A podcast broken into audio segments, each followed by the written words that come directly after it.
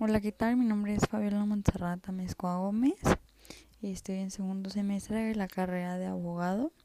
En el, estoy en el plantel UTEG de Américas y yo les voy a hablar sobre la ausencia en el sentido jurídico. Bueno, comenzando, la ausencia es aquella situación en la que se halla una persona cuyo paradero y existencia se desconoce en el ámbito en el que se desenvuelva la misma.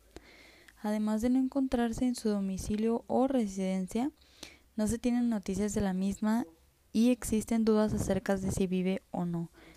En sentido jurídico, una persona está ausente no simplemente cuando la misma no se encuentra en su domicilio o residencia, sino cuando además no se tienen noticias de la misma y existen dudas acerca de si vive o no. El Código Civil regula tres situaciones. Una de ellas son las medidas provisionales. Para el caso de una persona simplemente desaparecida, en la cual se nombra un defensor únicamente para aquellos actos o asuntos que no admitan retraso sin perjuicios graves. En segunda posición tenemos la ausencia declarada, que esta es cuando transcurre un tiempo desde la desaparición de una persona con total falta de noticias de la misma y a la cual se le nombra un representante que administre su patrimonio. Y por último tenemos la declaración de fallecimiento, cuando tras una desaparición muy prolongada en el tiempo o acaecida en circunstancias de especial peligro, a la misma se le declara legítimamente fallecida. Bueno, y hablándoles un poco de la declaración de ausencia, la declaración judicial de ausencia se produce cuando de la persona desaparecida de su domicilio o última residencia conocida no solo no se conocen o tienen noticias de la misma, sino que además transcurren unos plazos marcados por la ley, por lo que se permite que ciertas personas puedan interesar la declaración de ausencia del desaparecido. Así transcurridos determinados plazos, uno o tres años según hubiera dejado apoderado para su administración de bienes o no. En esta situación de ausencia de noticias sobre una persona se debe instar por el cónyuge, parientes consanguíneos, ministerio fiscal o cualquier interesado. Esto se estipula en el artículo 182 del Código Civil. Mientras que la declaración de ausencia legal la tenemos estipulada en el artículo 183 del Código Civil. A raíz de tal declaración, al ausente se le nombra un representante, lo cual las facultades del representante se estipulan en el artículo 184 del mismo Código Civil, que gestionará el patrimonio de aquel y asumirá sus facultades y derechos. Asimismo, esto nos lleva a preguntarnos, ¿qué ¿Qué efectos tiene la declaración de ausencia? Pues bueno, una vez que concurran todos y cada uno de los presupuestos fijados en el artículo 181 del Código Civil para la adopción de medidas provisionales ante la desaparición de una persona, los efectos serán los siguientes.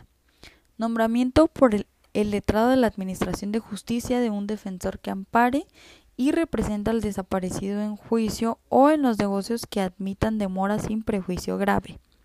También se podrá adoptar, según su prudente arbitrio, las medidas necesarias a la conservación del patrimonio.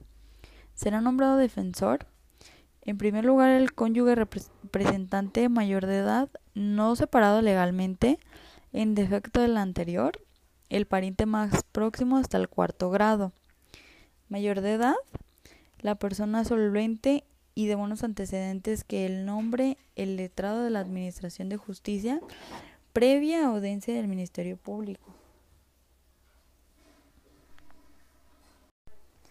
Asimismo, se dan los efectos de naturaleza familiar. Así, durante el tiempo de la desaparición, la patria potestad que de común es ejercida vía el artículo 154 del Código Civil que dice que por ambos progenitores será ejercida únicamente por el progenitor presente. Asimismo, y en materia de régimen económico matrimonial de gananciales, la administración de dichos bienes será atribuida judicialmente al cónyuge del desaparecido. Bueno, y por ende a esto, la administración de bienes consiste en administrar el patrimonio del ausente. Si el representante es cónyuge, hijo o ascendiente, tiene amplias facultades, a excepción de que el letrado de la Administración de Justicia las haya expresamente limitado. Si el representante es pariente o persona solvente, el letrado de la Administración de Justicia fijará para el mismo la cuantía a que pueden acceder los actos de administración que pueden realizar sin autorización judicial.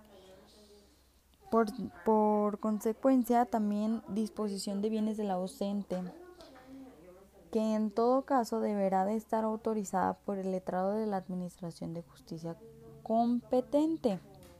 A su vez también la posesión temporal de los bienes del ausente y remuneración que fije el letrado de la Administración de Justicia según el importe de los frutos y rentas del patrimonio, cargas familiares del ausente y tipo de representantes. Y por último, les voy a hablar sobre la presunción de muerte. ¿En qué consiste? La ley permite declarar a la persona que ha desaparecido durante un cierto tiempo y bajo unas determinadas circunstancias como fallecida, a fin de que sus familiares puedan disponer de sus bienes y acceder a las prestaciones que en su caso puedan derivarse de su muerte, por ejemplo, prestaciones sociales de viudedad, orfandad, indemnizaciones de seguros, etcétera, etcétera. El desaparecido podrá ser declarado fallecido cuando hayan transcurrido 10 años desde que tuviera las últimas noticias del desaparecido o a falta de estas, desde que se produjeran su desaparición. Cuando haya transcurrido cinco años desde que se tuvieran noticias del ausente o a falta de estas, desde que se produjera su desaparición, si el desaparecido hubiera cumplido ya los 75 años de edad. Cuando hayan transcurrido un año desde su desaparición, cuando ésta se haya producido en una situación de riesgo de muerte por violencia contra la vida, en casos de subversión de orden público o social, o cuando la persona lleva desaparecida un año sin tener noticias de ella y hayan transcurrido seis meses desde que cesara la situación de confrontación. Cuando hayan transcurrido tres meses en el caso de haberse producido un siniestro, accidente aéreo, catástrofe natural, etcétera, etcétera. Cuando hayan transcurrido dos años desde la firma de tratado de paz o del fin de la guerra, si la persona desaparecida pertenecía a un contingente armado en funciones de campaña. Y por último, cuando haya transcurrido un mes para los tripulantes o pasajeros de un barco o aeronave en los casos de siniestro o naufragio de ocho días si se encuentra el resto humanos que no pueden ser identificados. Bueno, espero esta información les sirva de ayuda si se presentan en algún momento en un caso de estos y sepan más o menos cómo se maneja o qué se hace en estos casos.